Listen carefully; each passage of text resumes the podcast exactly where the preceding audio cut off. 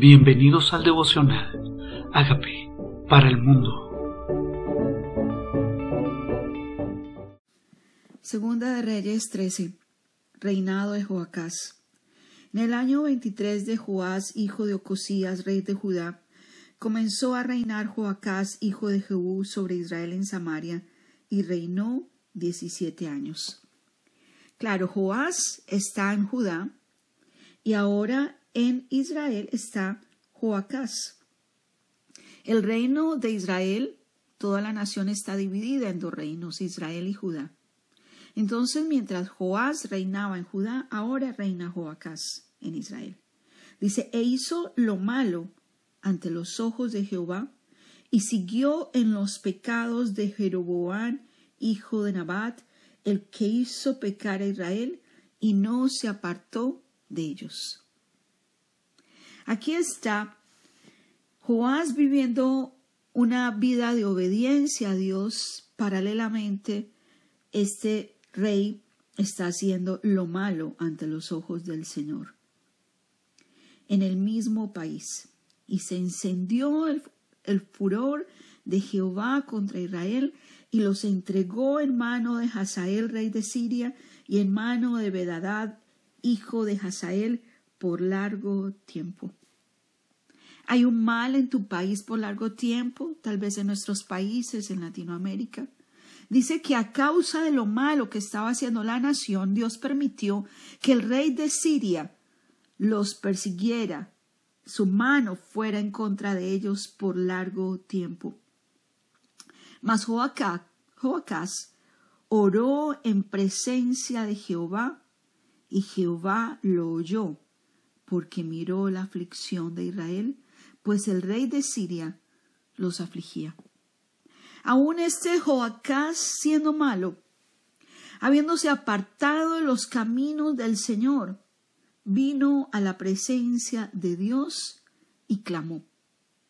Tal vez en la aflicción, no importa si estamos haciendo lo malo, algunos dirán, yo no oro porque estoy apartado de Dios, yo no oro porque no soy tan bueno, yo no oro porque no me lo merezco. Pero Dios aún en este hombre, en este rey que no estaba haciendo lo recto, se acordó que Dios era el Dios que salva, y en su aflicción clamó en la presencia de Dios, y Dios oyó, porque Siria lo afligía. Y dio Jehová Salvador a Israel, y salieron del poder de los sirios, y habitaron los hijos de Israel en sus tiendas como antes como antes. El pueblo de Israel volvió a ser el de antes.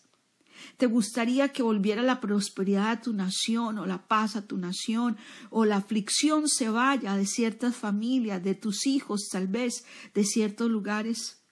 Pues Dios nos cuenta aquí que aún en nuestra aflicción, cuando clamamos, Dios oye y volvemos a ser los de antes. Con todo eso, no se apartaron de los pecados de la casa de Jeroboam, el que hizo pecar a Israel, en ellos anduvieron, y también la imagen de Acera permaneció en Samaria, porque no le había quedado gente Joacás, sino cincuenta hombres de a caballo, diez carros y diez mil hombres de a pie, pues el rey de Siria los había destruido y los había puesto como el polvo para hollar. Así así había sido la mano de los sirios sobre Israel. Pero ¿qué pasa? Cuando todos volvieron a ser como antes, así, ni, ni así se apartaron de sus malos caminos. Ni así, cuando todo vuelve a la normalidad, cuando se quita la aflicción, el corazón del pueblo vuelve a lo de antes. Eso pasó. No quitaron las imágenes de estos ídolos que tenían, siguieron en los caminos de sus antepasados que hacían lo lo malo delante de los ojos del Señor, aunque el enemigo los había puesto como polvo. El resto de los hechos de Joacás y todo lo que hizo y sus valentías no está escrito en el libro de las crónicas de los reyes de Israel. Y durmió Joacás con sus padres y lo sepultaron en Samaria y reinó en su lugar Joás su hijo. El año treinta y siete de Joás rey de Judá comenzó a reinar Joás, hijo de Joacás, sobre Israel. Los nombres de ambos eran los mismos. Dice, y reinó dieciséis años.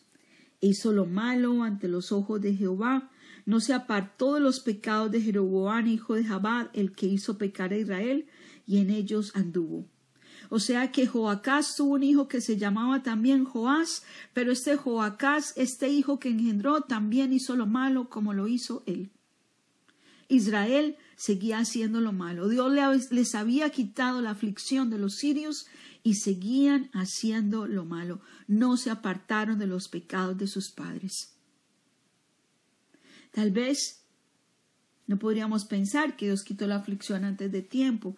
Pensamos es que Dios es un Dios misericordioso, lento para la ira, grande en misericordia y se duele del castigo.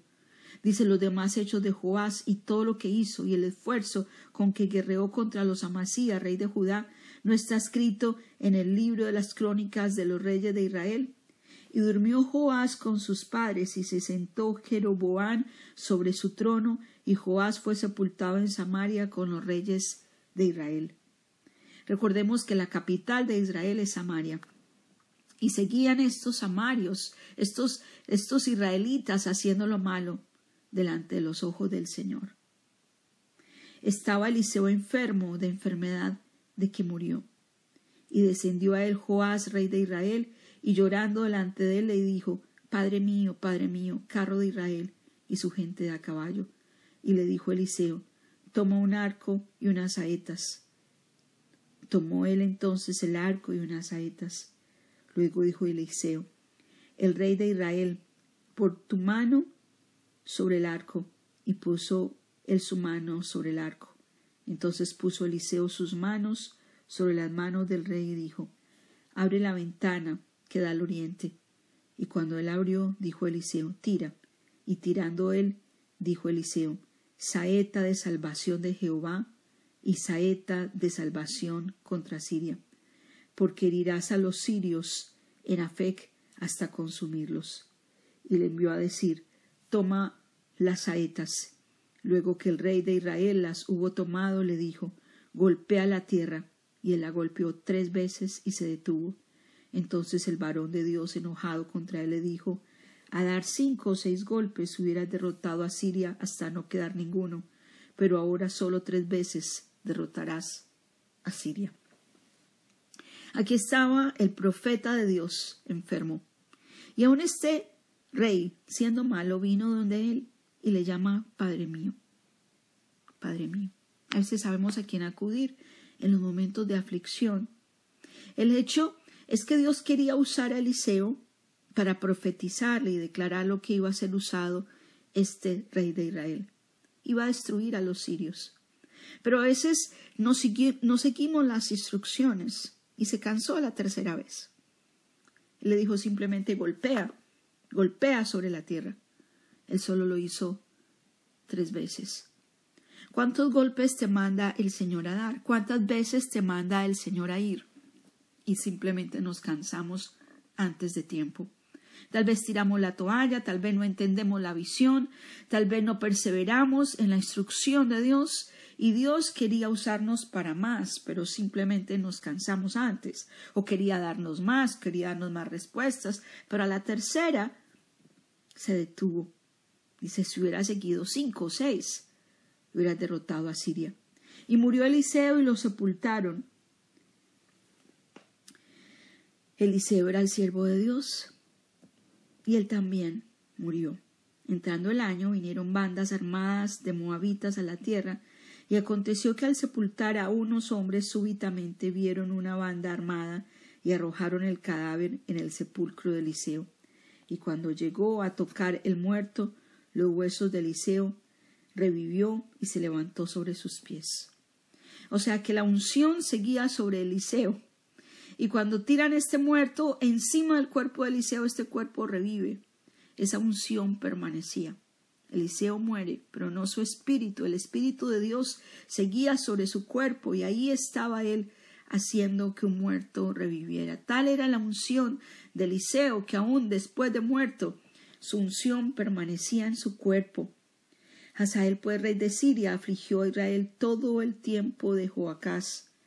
Jehová tuvo misericordia de ellos y se compadeció de ellos y los miró a causa de su pacto con Abraham, Isaac y Jacob, y no quiso destruirlos ni echarlos delante de su presencia hasta hoy. Hay personas, hay reyes más poderosos, hay enemigos más grandes que nosotros, pero tenemos un Dios misericordioso que se duele del castigo.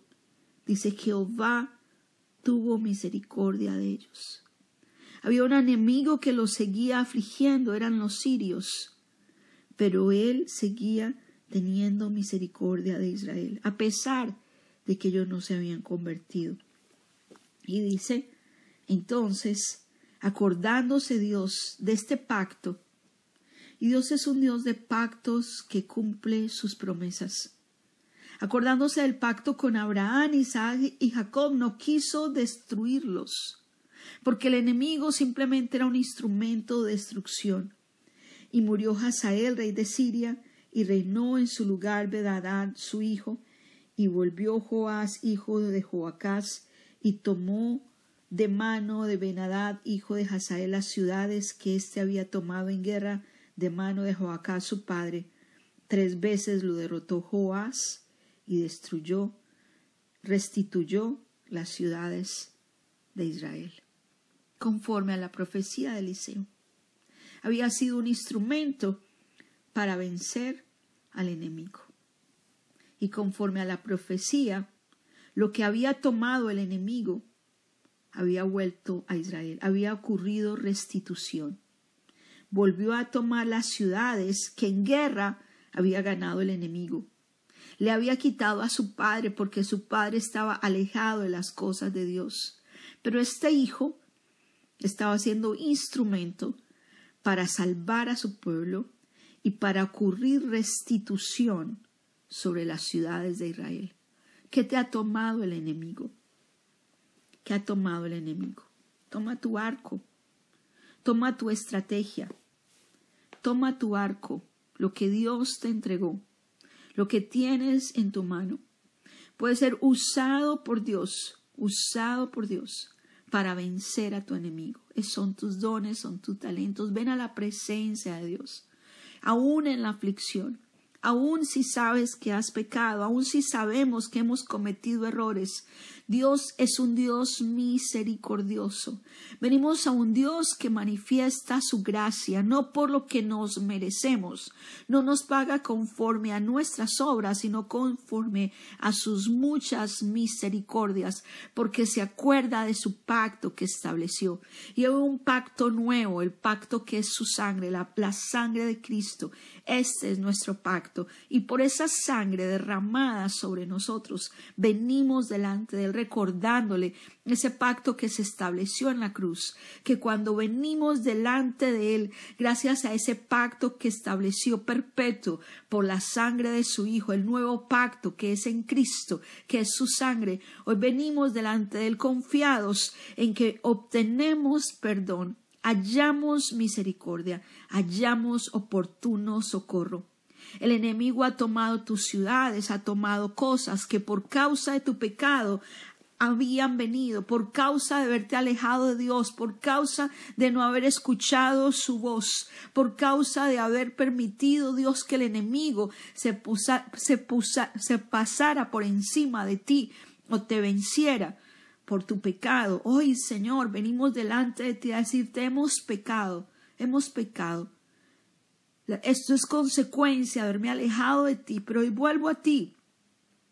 Hoy vuelvo a ti Tal vez volver al profeta para este rey era volverse al Señor sabiendo que la única salida estaba en Dios y que solo con la bendición de Dios sobre nuestro arco, con la bendición de Dios sobre nuestras estrategias, porque no es el arco en sí, es la bendición de Dios sobre tu arco. Es la unción de Dios sobre lo que haces. Es la unción de Dios sobre la manera que Dios te ha entregado para vencer, sobre el instrumento que ha puesto en tus manos. Necesitamos tu unción, Señor.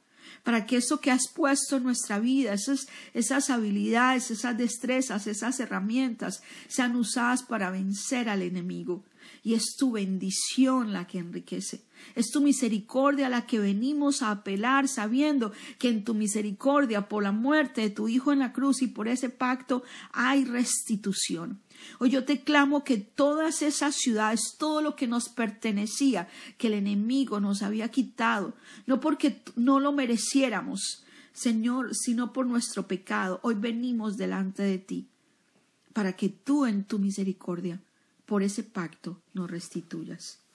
Utiliza Utiliza nuestro barco, utiliza nuestros hijos, utiliza esta nueva generación, que los pecados de nuestros ancestros, que los pecados de nuestros padres hoy sean rotas las consecuencias, la maldición que viene por el pecado. Tal vez nuestros padres causaron, Señor, que tengamos esta pérdida, que nuestras naciones tengan pérdida, tal vez el pecado, la idolatría, la brujería, la hechicería, muchos pecados Nuestros padres, nuestros ancestros se inclinaron, tal vez no delante del Dios de acera, pero delante de otras cosas que no eras tú, Señor, y ha venido, Señor, destrucción.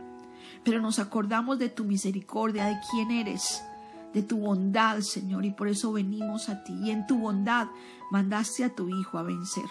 Y nos apropiamos de que en la cruz llevaste este pecado Dile, Señor, hemos pecado. Nosotros y nuestras generaciones y nuestros padres hemos pecado. Te queremos pedir perdón aún por el pecado de nuestros padres que se habían alejado de ti. Pero hoy nos apropiamos de esa bendición en la cruz que rompe toda maldición generacional. Y hoy reclamamos, Señor, que por tu sangre hay restitución. Gracias. Hoy te confesamos como el Señor de nuestra vida, el Señor de nuestras familias, el Señor de nuestras generaciones. Y reclamamos por la sangre del pacto restitución. La declaramos y nos apropiamos hoy. Hoy retomamos, hoy retomamos en la autoridad del nombre de Cristo el Señor que venció en la cruz lo que el enemigo nos había quitado. Para nuestros hijos paz, para nuestros hogares, unción, Señor, que sea tu reino establecido en nuestros hogares, sobre nuestras ciudades, paz, sobre nuestros países, que vuelva la paz a nuestros países. Señor, que todo económicamente lo que el enemigo nos había quitado sea devuelto, y que tu gloria sea sobre nosotros para alabanza de tu nombre, recordando quién eres tú y esa causa de tu nombre, que tu nombre no sea avergonzado. En el nombre de Jesús.